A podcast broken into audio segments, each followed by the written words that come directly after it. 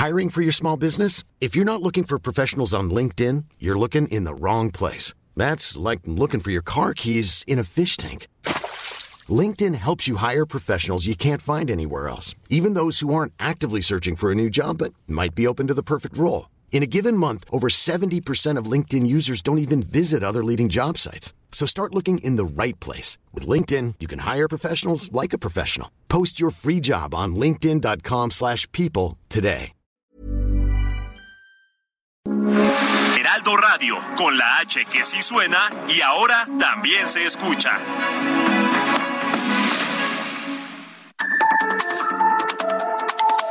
De norte a sur, las coordenadas de la información.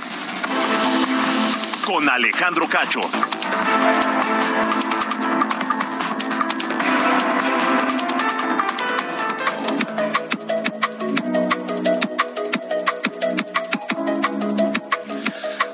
Ocho de la noche en punto, tiempo del centro de la República Mexicana. Muy buenas noches, saludos a toda la gente que escucha la cadena nacional de Heraldo Radio en esta noche de lunes, lunes 20 de junio de 2022. Yo soy Alejandro Cacho y le agradezco que nos acompañe, o mejor dicho, que nos permita acompañarle en la próxima hora, donde quiera que se encuentre. Ojalá que llegue descansando en casa y si no, camino a casa para para eh, ir a, descansar luego de este inicio de semana o si se encuentra en el negocio, en la oficina, donde quiera que nos encuentre, permítanos acompañarle eh, y terminar el día bien informados, pero sin estrés, sin estrés. Aunque en los temas que traemos el día de hoy, eh, pues no es, no, es, no es muy fácil terminar el día sin estrés. Hablaremos esta noche aquí en De Norte a Sur Hablaremos de las cifras de COVID que siguen a la alza en México. Ya hay algunos estados de la República que están tomando medidas para prevenir el alza de los contagios, para evitar que sigan creciendo los contagios. Eh, toman medidas en Puebla, toman medidas eh, en, en, Quintana Roo, toman medidas en San Luis Potosí. En la Ciudad de México, la jefa de gobierno dice que no, que acá no se tomarán medidas extraordinarias. El Departamento de Estado de los Estados Unidos emitió una alerta a sus viajeros por dos razones. Dice el Departamento de Estado que no recomienda viajar a México por el alza en los casos de COVID y también por los índices altos de violencia que se viven en distintas zonas del país. Por lo pronto, ya que hablamos del COVID, esta noche la Secretaría de Salud reporta 2.132 casos confirmados de COVID, casos nuevos, casos de las últimas 24 horas, 2.132 y nueve defunciones. ¿Por qué es relevante? ¿Por qué es relevante este número de casos? Porque recuerde usted que durante toda la pandemia, desde que inició este recuento de casos y de funciones por la pandemia de COVID-19, el eh, fin de semana las autoridades de salud como que bajan la cortina y el número de reportes baja dramáticamente. Le, doy un dato. El viernes hubo más de nueve mil contagios confirmados solo de jueves a viernes. De viernes a sábado hubo otros nueve mil y pico de casos. El domingo bajó a tres mil. Ahora estamos hablando de 2.132. Esperemos a ver el número de mañana, que le podría yo apostar que va a ser muy por arriba de estos dos mil. Es más, estaría tal vez cerca de los nueve mil, diez mil casos que se reporten mañana de manera oficial eh, por parte de la Secretaría de Salud en un país donde no se hacen pruebas. De ese es el tamaño del el aumento de los casos. Cerca de 25 mil contagios nuevos solo el fin de semana. Y en lo que va de junio, en los 20 días que llevamos del mes de junio, el número de contagios de coronavirus en México ha aumentado, escuche usted bien la cifra, 297%, 300% ha aumentado el número de contagios de coronavirus solo en lo que va de junio, los primeros 17 días de junio. La jefa de gobierno, Claudia Sheinbaum, dice que a pesar de este nuevo brote de COVID, no se tomarán medidas extraordinarias ante los contagios. Estaremos hablando en detalle de esto y platicaremos con el doctor Arturo Erdeli. Él es eh, doctor en matemáticas por la Universidad Nacional Autónoma de México y a raíz de, de, este explosión de la pandemia.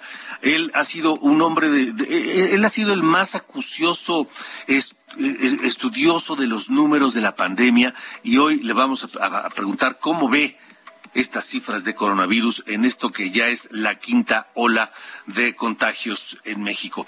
También platicaremos con Juan Ricardo Pérez Escamilla. Él es eh, eh, eh, el hombre que está detrás de este estudio que se publicó hoy en Heraldo Media Group, en la versión impresa, está en la página digital del Heraldo, lo platicamos en la radio, lo platicamos en la televisión, que es un estudio del impacto mediático, de la cobertura mediática que han tenido los hombres y mujeres que están contendiendo por ser, por alguna candidatura a la presidencia de la República en 2024. Estamos hablando de los que aspiran en Morena, de los que aspiran en eh, Movimiento Ciudadano, los que aspiran en el PAN o en el PRI. Todos ellos pasaron por eh, el escrutinio de, este estudio y le estaremos comentando los resultados. Este, este, este estudio que se llama ARMA y que llevó a cabo la Central de Inteligencia Política y Oráculos, del cual es socio fundador y director Juan Ricardo Pérez Escamilla, que estaremos platicando con él en unos minutos más. Y también el comentario irreverente, ya lo sabe, decir Carlos Allende, que hoy nos habla de que los europeos, a los países europeos que están muy enojados con la invasión rusa a Ucrania y que le aplicaron sanciones a Rusia, pues parece que les está saliendo el tiro por la culata, porque ahora resulta que están más afectados ellos que los propios rusos con sus con sus sanciones. De eso nos hablará Carlos Allende esta noche aquí en De Norte a Sur.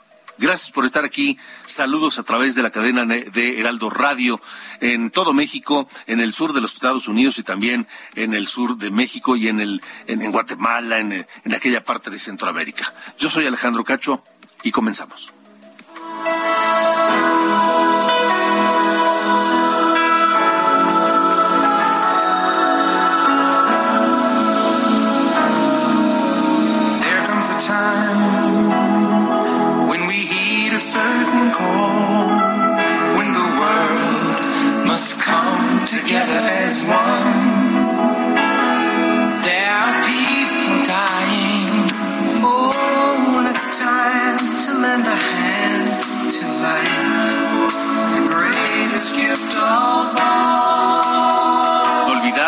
De 1985, mi querido Ángel Arellano, que congregó varios talentos y voces en pos de una buena causa, que fue la hambruna en Etiopía, si no me equivoco. Este, pero no nos vas a hablar de eso, ¿verdad, mi querido Ángel? Sino de uno de los participantes de este tema. Así es, de uno, de, de hecho, del primero que canta. Es la voz de Lionel Richie, es junto con Michael Jackson, el autor de esta canción, el escritor, y que fue producida por Quincy Jones. Ya lo decías, una canción que escuchábamos una y otra vez allá a mediados de los 80 y que reunió a toda, toda una gama de artistas, eh, artistas pero en serio, ¿eh? Ray Charles, Diana Rose, Michael Jackson, Tina Turner, Billy Joel, Stevie Wonder, Cindy Lauper, Bob Dylan, Bruce Springsteen, ¿qué tal? era, la crema innata de los 80. Sí, sí, sí. Y este, este tema fue pues principalmente para recaudar fondos hacia la gente de Etiopía, bien lo decías, eh, para que, pues para ayudarlos en, la hambruna. Y estamos escuchando esta canción por eh, Lionel Richie, les decía, porque pues hoy estamos celebrando su cumpleaños, nació el 20 de junio de 1949 tendría ya 73 años, si no me equivoco, Lionel Richie, uno de los eh, integrantes de una banda de allá que del principios de los 70 llamado los Commodores, los Comodoros, los Commodores, y que pues tenían su ritmo, digamos que eh, de, del funk y el soul de la firma Motown de allá de Detroit. Así que vamos a estar recordando. Y otra canción muy famosa de él, vamos a escucharla.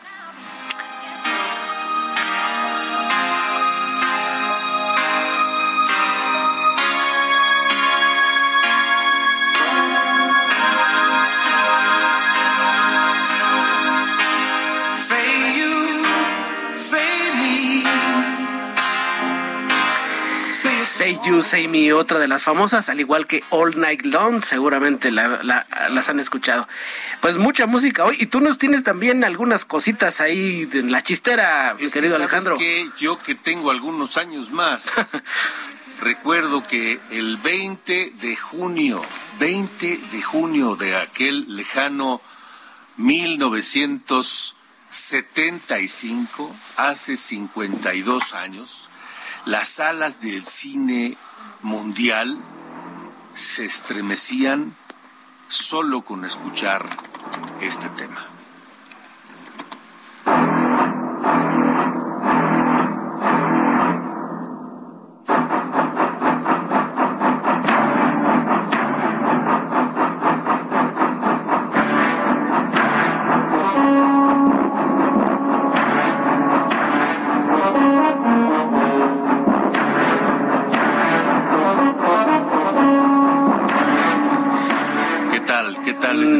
Volaban las palomitas, ¿verdad? Sí, sí, sí, tiburón. Sí, pues es que es composición de un grande también, de John Williams. De John Williams. Harry Potter, Star Wars, E.T., Superman, Indiana Jones, Parque Jurásico.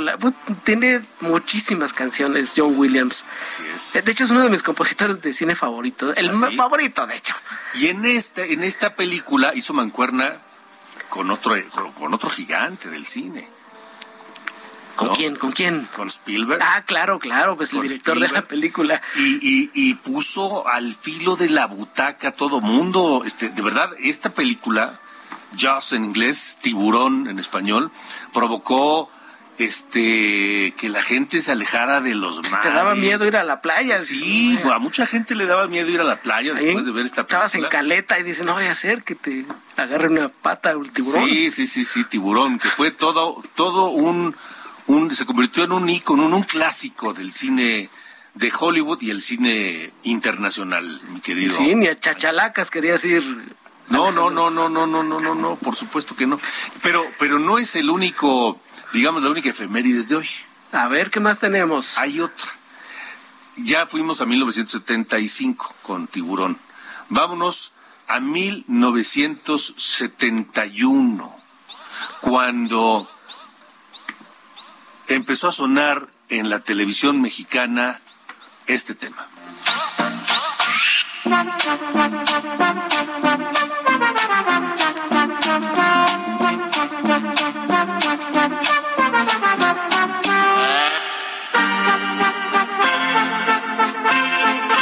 Conoce este tema. ¿Quién no lo ha escuchado en todo este continente? Bueno, de México para abajo, en, en América Latina y en algunos otros lugares de habla hispana en el planeta este tema de que inmortalizó el Chavo del Ocho. Así es. ¿No? Roberto Gómez Bolaños. Los elefantes nunca olvidan, se llama, ¿no? Es que Los elefantes nunca olvidan fue una segunda versión. Una segunda versión, de, Jean-Jacques Perrier. Así es. En 1971 se estrenó El Chavo del Ocho en la televisión mexicana. ¿Y sabes en qué canal se estrenó? En el Heraldo. Ah. Pues hoy es el Heraldo. Pero fue en el, canal 8, de Televisión Independiente de México, se llamaba TIM, Televisión Independiente de México, Canal 8, que hoy es Heraldo Televisión. Y entonces en el, en el Canal 8 de, de 1971 se estrenó El Chavo del 8. Y como bien dices, eh, este, luego se transforma. Este dicen luego, vino una demanda contra Televisa de este francés de, que, que, compuso Los Elefantes Nunca Olvidan, pero se remonta a dos siglos antes. Sí. Dos siglos atrás. Y si quieres, más adelante vamos a poner, a ver si, a ver si la gente que escucha de norte a sur esta noche nos puede decir en qué se inspiró el tema del Chavo del Ocho? ¿En qué pieza y de quién es eh, aquella pieza? ¿Te parece bien? Sí, por supuesto, por supuesto. Así comenzamos, Alejandro, en este lunes, este lunes que estamos ya 20 de junio y con música del Chavo del Ocho, Alejandro. Así es. Así comenzamos.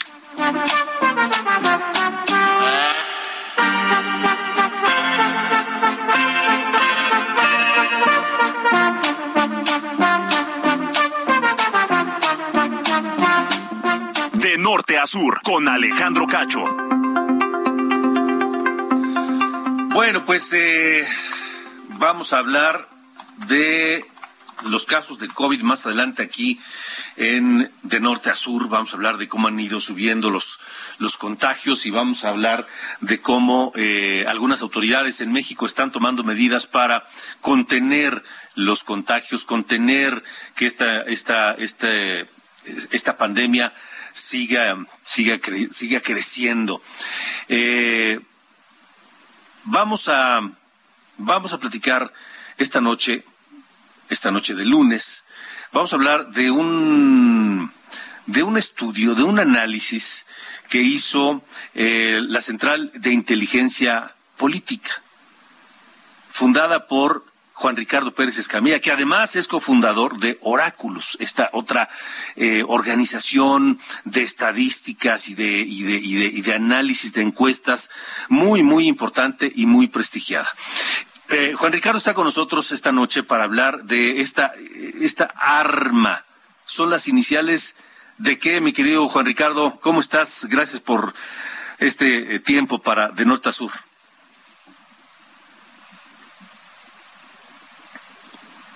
No sé si está Juan Ricardo. No, yo no escucho a Juan Ricardo Pérez Escamilla. Este, se cortó la comunicación, me dices, bueno, vamos a tratar de restablecer esta comunicación. ¿De qué le hablo? De la publicación de hoy en el Heraldo Media Group, en, eh, en, la versión impresa, pero también en la plataforma digital, en el sitio del Heraldo de México. Lo hemos comentado en Heraldo Radio, lo hemos comentado en Heraldo Televisión. Eh, Juan Ricardo, ¿cómo te va? Te saludo y gracias por estar con nosotros. Alejandro, ¿qué tal? Buenas noches. Saludos a ti y a todas las personas que nos escuchan.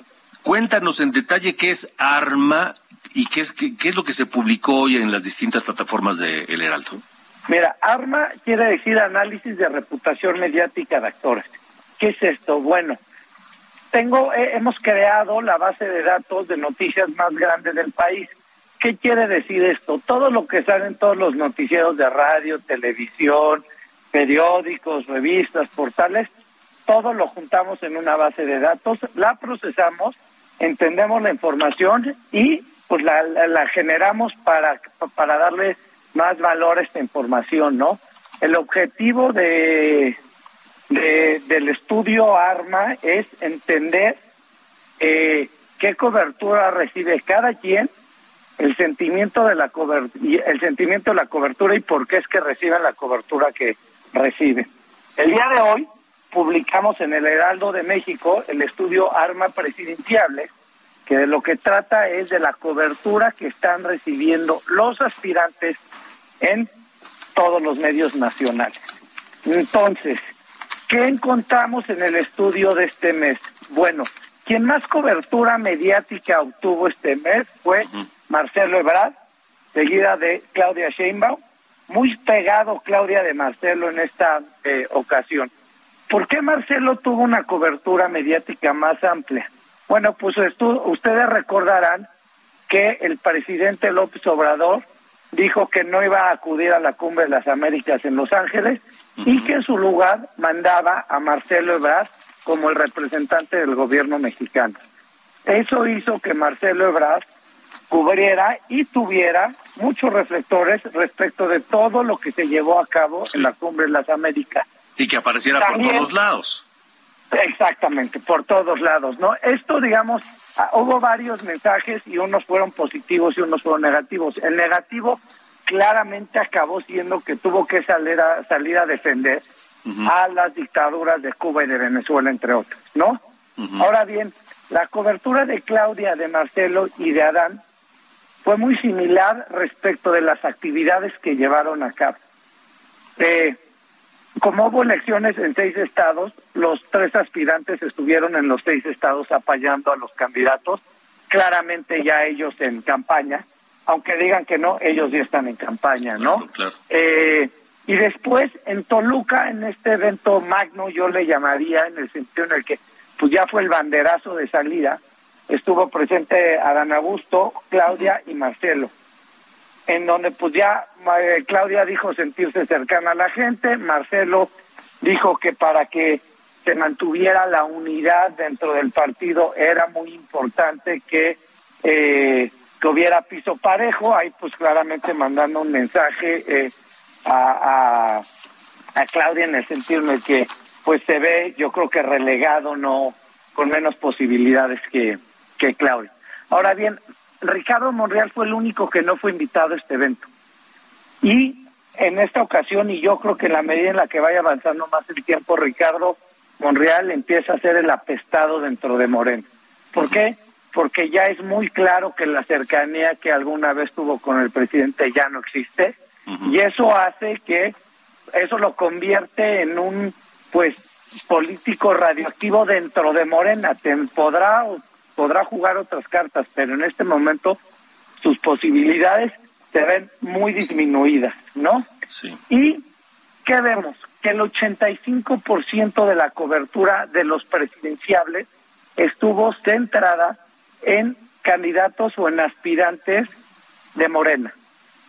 Esto, por el otro lado de la moneda, quiere decir que solamente el 15% de la cobertura mediática estuvo concentrada en todos los demás candidatos de la oposición. Entre, entre los que incluyes, por ejemplo, a Mauricio Vila en el PAN, que es el que está, le, sale mejor colocado, pero también está Ricardo Anaya, eh, y creo que nada más del PAN ellos dos, ¿verdad? Del, del PAN nada más ellos dos, y fíjate, fíjate lo que hemos encontrado, eh, Alejandro, la correlación que existe entre eh, Arma y las encuestas es altísima, es decir, en la medida en la que reciben mayores reflectores mediáticos, mejor posicionados están en los medios de comunicación, ¿no?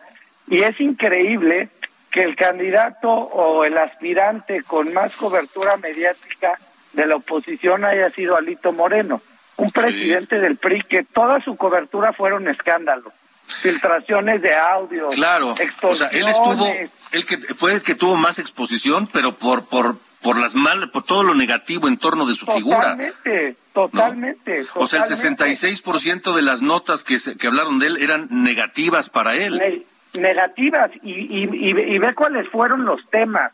Uh -huh. Fueron la revelación de audios de Laida Santores, extorsionando empresarios, no declarando terrenos, dándole la vuelta al SAT para no pagar impuestos, terribles resultados electorales, ganando una de seis gubernaturas, ¿no? Sí. Digo, la otra la, la retuvo el PAN. Eh, 12, 12 expresidentes del PRI sí. pidiendo la renuncia de, de Alito Moreno y él diciendo, sí. yo no voy a renunciar, ¿no? Entonces, pues sí, Alito Moreno totalmente, digamos, eh, ya rezagado, parece que estamos viendo, digamos, los últimos días de Alito Moreno, o eso pareciera, pues pareciera no, no sabemos no. Después, los datos de movimiento ciudadano tienen, uh -huh. a mí me, me, me, resulta muy interesante ver. Tenemos, que, tenemos eh, un minuto, mi querido Ricardo. Mira, entonces vemos rápidamente a Luis Donaldo Colosio, que es el que mejor posicionado está en las encuestas, Ajá. sin ningún tipo de exposición mediática. ¿Qué sí. quiere decir esto? Yo tengo 34 años, que la gente sabe quién es Luis Donaldo Colosio, al papá, a lo mejor el hijo, claro. no, pero el nombre el Pero sabes qué, 59% de la cobertura fue negativa. Y no lo quieren exponer en medios de comunicación justo por eso. O sea, sí. eso parece ser. Es de, fue el tercer, el tercer de toda la lista de los 12 presidenciales, fue el, ocupó el número 11, es decir, no casi no tiene cobertura mediática. Sí. Y todas las menciones que se escuchan de él son incidentales. Entonces, en manera de conclusión, si la oposición quiere eh, aspirar a tener una candidatura sólida y contundente, tiene que empezar, empezar a posicionarse con mensajes y con figuras, porque si no, sí. toda su cobertura mediática acaba diluida entre todos los aspirantes que buscan la candidatura de la oposición. Y este, y este análisis. Tiene a tres gallos muy fuertes. Juan Ricardo, este análisis lo vas a, a, a publicar a través de Heraldo Media Group cada mes. Sí, todos los de meses acuerdo. lo estaremos publicando ahí en la primera plana del Heraldo. De acuerdo. Pues eh, Juan Ricardo Pérez Escamilla, te agradezco mucho que nos hayas acompañado hoy y, y, estaremos regularmente comunicándonos contigo para dar seguimiento a este, a este análisis. Claro que sí, Alejandro. Muchas gracias. Que estés Buenas muy bien. Noches. Hasta luego, buenas noches. Juan Ricardo Pérez Escamilla, el fundador de eh, esta central de inteligencia política y de Oráculos. ¿Con qué nos vamos a ir a corte? Échale, por favor.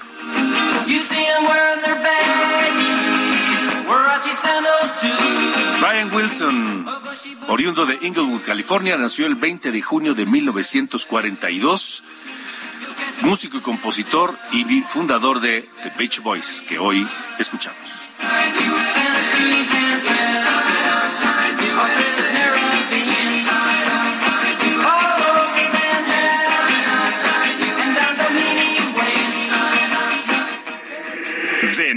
Sur, con Alejandro Cacho.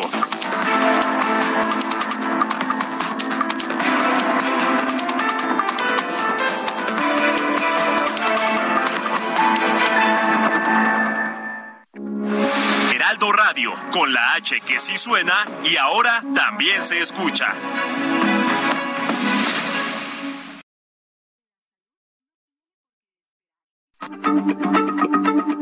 Heraldo Radio, la H se lee, se comparte, se ve y ahora también se escucha.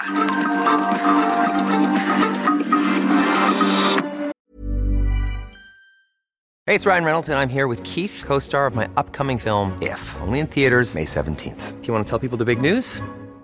All right, I'll do it. Sign up now and you'll get unlimited for $15 a month in six months of Paramount Plus Essential Plan on us. Mintmobile.com slash switch. Upfront payment of $45 equivalent to $15 per month. Unlimited over 40 gigabytes per month. Face lower speeds. Videos at 480p. Active Mint customers by 531.24 get six months of Paramount Plus Essential Plan. Auto renews after six months. Offer ends May 31st, 2024. Separate Paramount Plus registration required. Terms and conditions apply if rated PG. De norte a sur, las coordenadas de la información. Con Alejandro Cacho.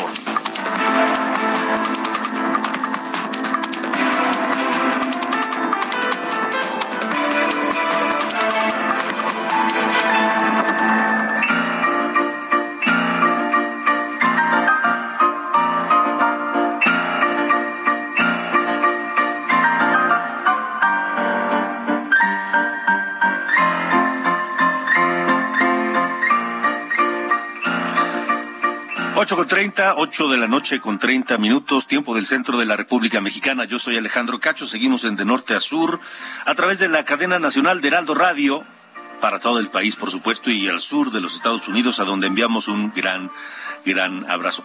Eh, eh, yo creo que en el sur de los Estados Unidos, a través de las eh, cadenas hispanas de televisión, siguen viendo capítulos del Chavo del Ocho. Y esto que escuchamos es el tema del Chavo del Ocho, solo que compuesto 200 años antes por ni más ni menos que Ludwig van Beethoven, que en 1811 escribió esta obertura y música incidental para una obra de August von Karlsruhe, que era Las ruinas de Atenas.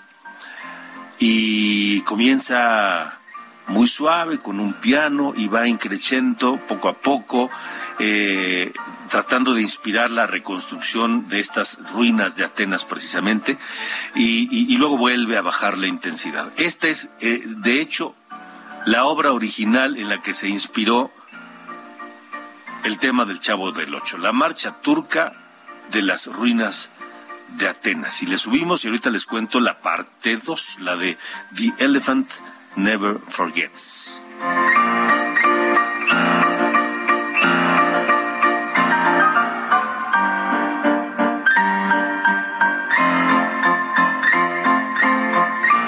En el siglo XX, el francés Jean, de Jean-Jacques Pré hizo famosa eh, un- una, una, una versión de las de la marcha turca este y le llamó The Elephant Never Forgets, los elefantes nunca olvidan y y luego demandó a Televisa porque decía que la obra del Chavo del Ocho era, era es decir, el tema musical era de su autoría y demás, en fin, pero en realidad, en realidad fue de Ludwig van Beethoven. 8 con 32, esto es de norte a sur.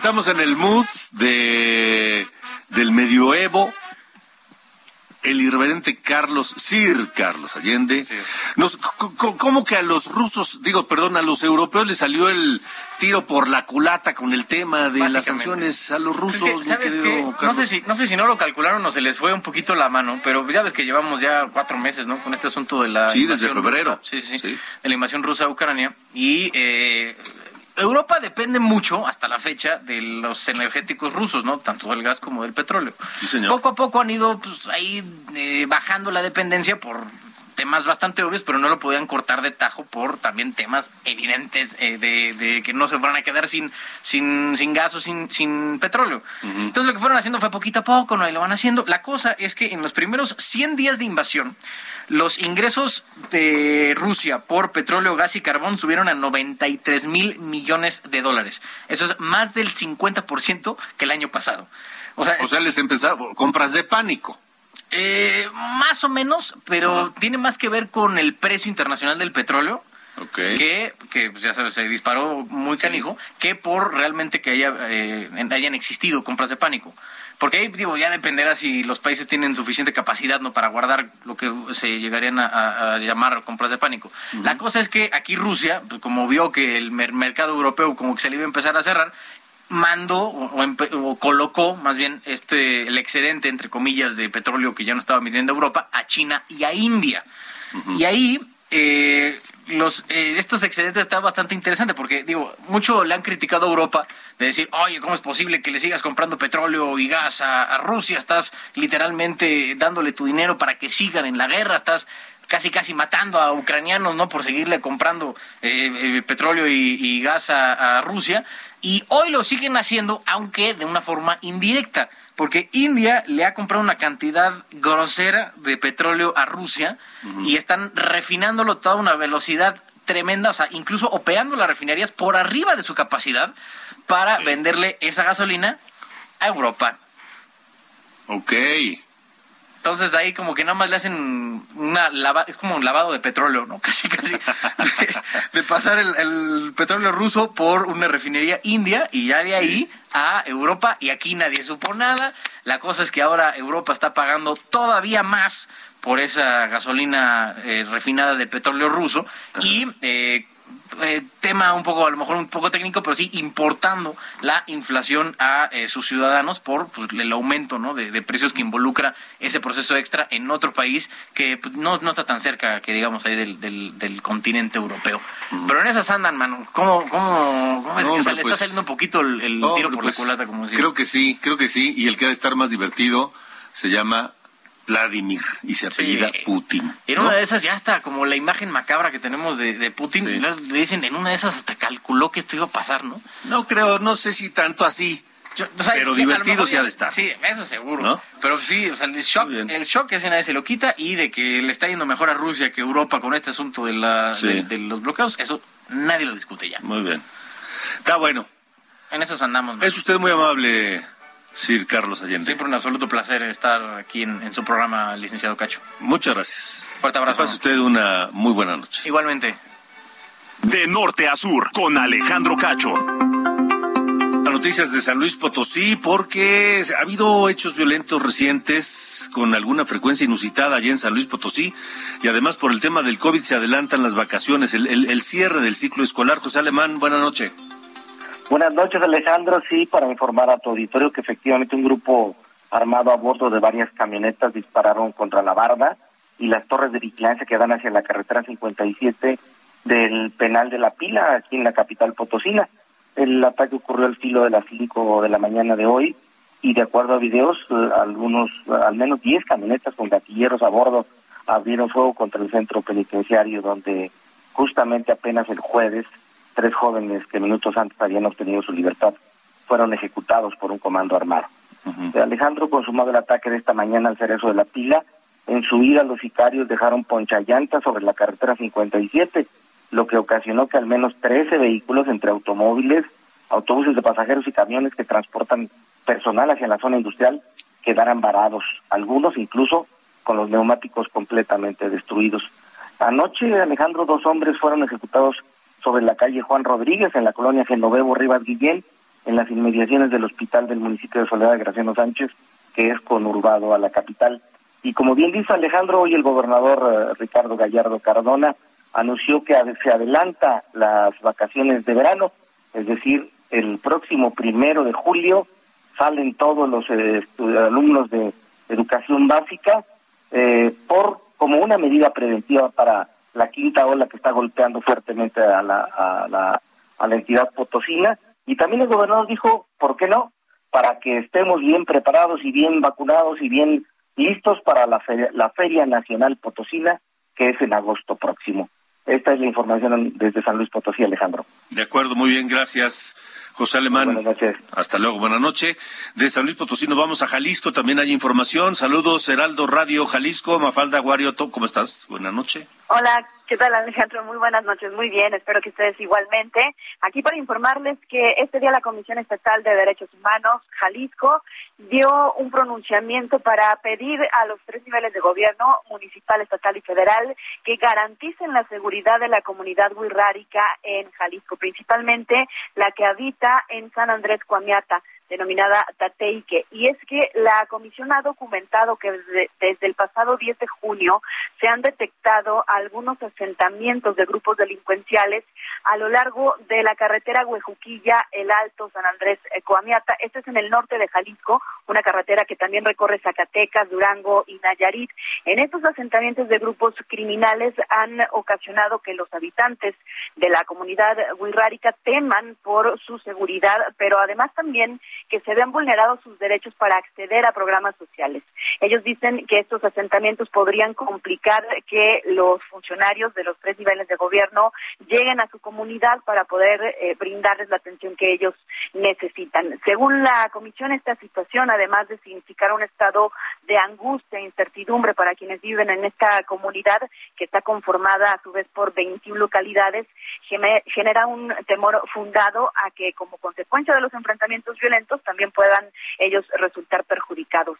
La incursión de los grupos del crimen organizado en esta zona también impide el desarrollo de otro tipo de actividades, actividades eh, de la comunidad y actividades que tienen que ver con educación, porque hay que recordar que al norte del estado los caminos o la comunicación pues es más difícil y para trasladarse a las escuelas, por ejemplo, los niños, las niñas tienen que caminar varios kilómetros, así que pues caminar en estas condiciones es todavía más riesgoso para los menores de edad. Así que hoy se emite este pronunciamiento dirigido, repito, a los tres niveles de gobierno, pero principalmente al gobierno del estado de Jalisco para que efectivamente garantice la seguridad de quienes habitan, repito, en el norte de nuestro estado, muy cercano a los límites con Zacatecas. Pues atentos, atentos, porque está complicada la situación por aquella zona. Mafalda Aguario, gracias. Gracias a ti, Alejandro. Muy buenas noches. Hasta luego, buenas noches. Y donde la situación por la sequía y la escasez de agua se complica es en Nuevo León. Hoy el gobernador eh, Samuel García salió a dar una explicación de por qué está faltando más el agua de lo que se había planeado. Daniela García, ¿cómo estás? Buenas noches. ¿Qué tal, Alejandro? Muy buenas noches. Pues como bien lo mencionas, hay más falta de agua de la que estamos acostumbrados ya desde hace algunos meses aquí en Nuevo León y esto pues se debe a que este fin de semana se detectó una mega fuga en el acueducto de la presa El Cuchillo que conecta a la ciudad de Monterrey. Hoy el gobernador Samuel García acudió justamente a esta zona, confirmó que mañana se restablecerá el servicio de agua en los municipios que fueron afectados por esta mega fuga. Se habla de que aproximadamente el 50% de la población de Nuevo León vio afectado su acceso al agua potable durante las seis horas que se tiene servicio actualmente. El gobernador transmitió desde la planta de bombeo cero ubicada en la presa, informó que ya trabajan los cinco equipos que mandan agua por el acueducto de la ciudad. Y también, bueno, en esta misma transmisión lo que comentó es que si llueve y se mejoran los niveles de la presa La Boca y la presa Cerro Prieto, pudieran estar incrementando las horas de servicio que se tienen actualmente. La fuga en este acueducto, pues fue detectada el pasado domingo, Alejandro. El, hoy hubo cortes de agua para, como te comentaba, aproximadamente el 50% de la ciudad de Monterrey, pero bueno, ellos esperan que sea el día de mañana, no hay un horario definido, pero el día de mañana que se pueda recuperar ya de manera adecuada el servicio establecido, vaya, a como estamos acostumbrados actualmente en Monterrey, el acceso a agua de 4 de la mañana a 11 de la mañana. Es la información esta noche. Vaya, vaya complicación. Gracias, Daniela García. Saludos a, a Heraldo Radio Monterrey, gracias. Seguimos pendientes, muy buenas noches. Ahora vamos a Heraldo Radio Tamaulipas. Un hallazgo insólito, Carlos Juárez, buenas noches. Hola, ¿qué tal Alejandro? Muy buenas noches, qué gusto saludarte a ti y a todo tu auditorio. Te comento que efectivamente el hallazgo de un arrecife natural frente a las costas de Tamaulipas coloca a la zona sur de esta región en el radar turístico de quienes practican el deporte de buceo, por lo que tendrá que trabajarse en las estrategias de promoción en distintas partes del país e incluso del extranjero. Al respecto, el presidente del Consejo de Instituciones Empresariales del Sur de Tamaulipas, Íñigo Fernández Bárcena, consideró sumamente positivo que la región pueda contar con un atractivo natural, mismo que por años se trató de conseguir a través de diferentes hundimientos de embarcaciones sin resultados eh, satisfactorios, con lo que ahora se tiene un arrecife natural frente a las costas del municipio de Altamira. Para una ubicación más exacta, se ubica a 17 kilómetros frente a las dunas y también lo que conocemos como las marismas del puerto de Altamira. Hay que manifestar que Fernández Bárcenas indicó que eh, lo sucesivo, la industria de buceo también se desarrollará en la zona, toda vez que hay gente que deseará practicar esta disciplina en las aguas del Golfo de México. A comentarte también que, bueno, ya se encuentra trabajando también en el Centro de Investigación y Desarrollo en Ingeniería Portuaria, Marítima y Costera de la Universidad Autónoma de Tamaulipas, CIDIPOR, en este, en este arrecife natural. Es mi reporte, Alejandro. De acuerdo, gracias, gracias Carlos Juárez allá. Saludos allá en Tamaulipas, a todo Tamaulipas. Esto es de norte a sur, 845. De norte a sur, con Alejandro Cacho. Bueno, mire, le voy a dar un dato en la actualización de números de COVID en la República Mexicana. Del 7 de junio, cuando se reinició el informe diario sobre COVID, hasta el día de hoy, 7 de junio a hoy, estamos hablando de 12 días, van 88.436 casos confirmados de COVID. Nuevos casos, 88.436. Tan solo la noche del domingo al lunes se reportaron 2.132. Tan solo en este fin de semana fueron alrededor de 25.000. En lo que va de junio, el aumento de casos ha sido de 297%. La jefa de gobierno, Claudia Sheinbaum, dice que en la Ciudad de México no se tomarán medidas extraordinarias. En Puebla, el gobernador Miguel Barbosa está por determinar si se tomarán algunas restricciones para evitar que sigan aumentando los eh, contagios.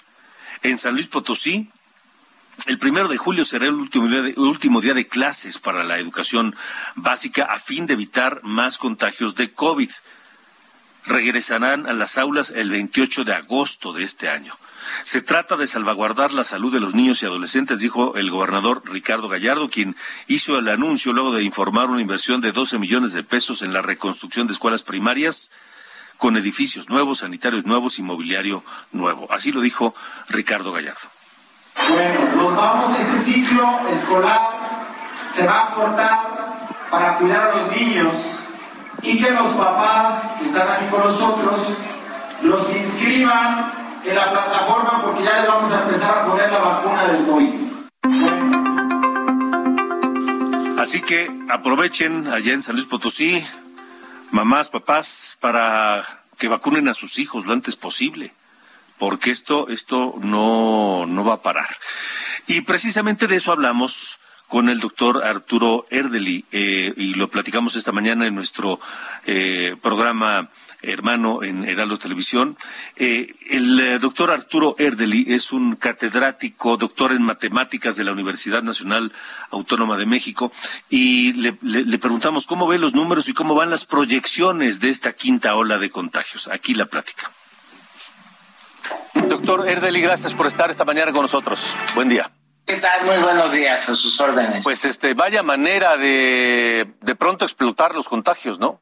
Sí, bueno, eh, eh, esto ya se venía observando desde mediados de mayo de forma muy clara, ¿no? De quizás las autoridades no quisieron hablar de ello pues por la cercanía con las elecciones, porque curiosamente un día después de las elecciones del 5 de junio anuncian que regresan a, los, comunicados técnicos diarios y, empiezan a sonar la campana. Pero la campana la deben haber sonado desde mediados de mayo y no lo hicieron. Realmente el repunte, ahora ya lo sabemos, comenzó desde principios de, mayo y es tomando como referencia el nivel de contagios que teníamos a principios de mayo con lo que tenemos ahora seis semanas después, como efectivamente podemos ver que las infecciones activas se han multiplicado por nueve, efectivamente. Por nueve. ¿Y cuáles son las, las proyecciones? ¿Qué dicen los números de cómo se va a seguir comportando eh, los contagios, el virus? Pues de las 32 entidades negativas ya tenemos 25 que tienen eh, crecimientos muy, muy acelerados. Allá la gran mayor parte del territorio eh, está en esa situación. Y otra cuestión que, que, preocupa es que ni siquiera han entrado las, las, las subvariantes de Omicron que ya son predominantes en otras partes del mundo. Estamos hablando de, de BA4, BA5, ¿no? Que, que, desplazaron a las anteriores, todavía no hemos visto eso. Entonces, esto significa que con el actual nivel de contagio, pues todavía eh, va a tardar en que esto se controle. Entonces, no, no, conviene permitir que esto crezca, aunque ya algunos se sientan protegidos con la vacunación, aunque ya no estemos viendo tantas hospitalizaciones y, este, y, muertes, pero de todas maneras no nos conviene que tanta gente se infecte por las secuelas que deja y porque eso favorece la mutación y la eventual aparición de nuevas variantes.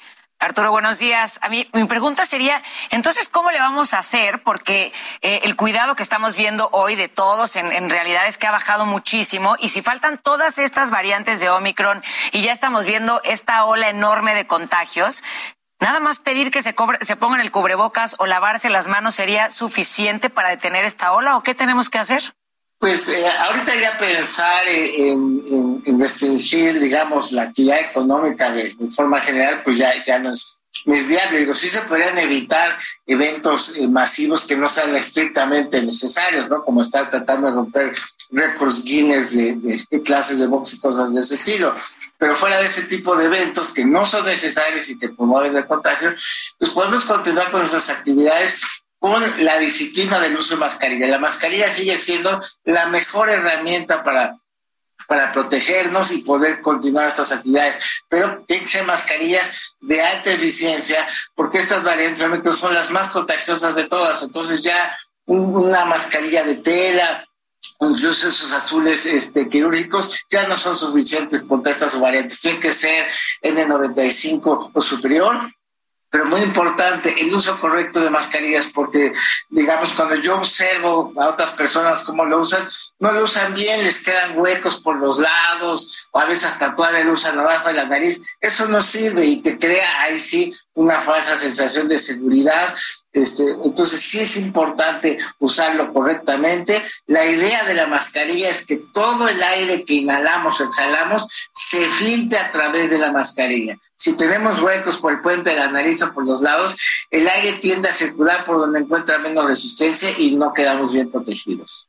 Doctor Arturo Erdeli, el, um, comportamiento, ¿cómo ha sido en el resto de los países? En esos países donde ya eh, predominan estas variantes de Omicron que no han llegado acá y, y, si tenemos una idea de cuánto tiempo tardarán en llegar a México. Pues eh, yo creo que esto se va a dar durante este mes y el, mes de, julio, ¿no? Eh, nuestro referente más cercano es Estados Unidos. Ellos empezaron con el actual repunte a finales de, de marzo, ¿no? Les llevó como dos meses llegar a un pico de contagios. Parece que ya dejó de aumentar, pero ya se atoraron como una especie de, meseta de casos, ¿no? Entonces, más o menos parece que es el panorama que nos espera, ¿no? Este, nosotros empezó el repunte a principios de mayo, posiblemente sean estos dos meses, mayo y junio, de, crecimiento acelerado, y quizás en julio ya podamos ver una estabilización, que no quizás un gran descenso, pero, pero ya nos vamos a ver en una meseta. Más o menos ese es el, el panorama que se vislumbra. De acuerdo, bueno, pues estaremos muy atentos, doctor Arturo Erdeli, gracias por habernos acompañado y seguiremos en contacto a cuidarse, a extremar eh, los cuidados y no soltar el cubrebocas. Claro que sí, con mucho gusto. Buenos días y buen inicio de semana. Gracias. Gracias.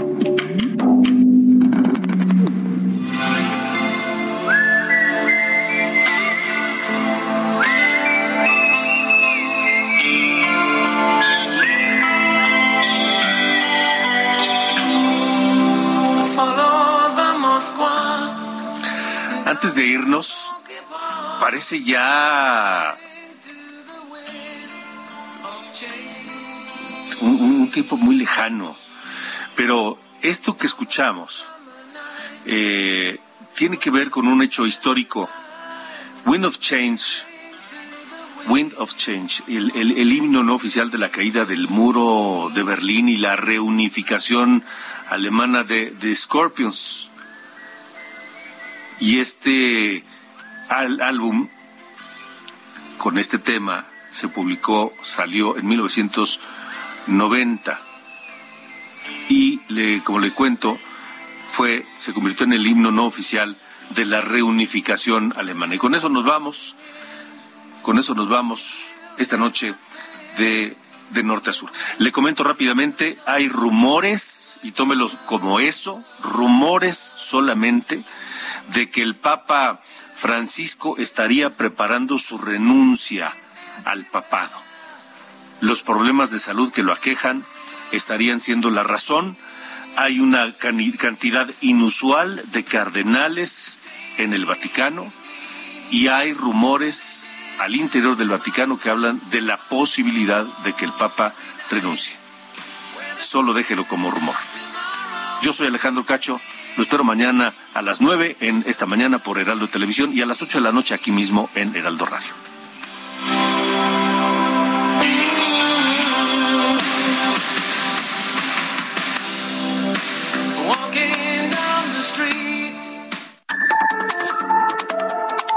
Esto fue De Norte a Sur, las coordenadas de la información. Con Alejandro Cacho.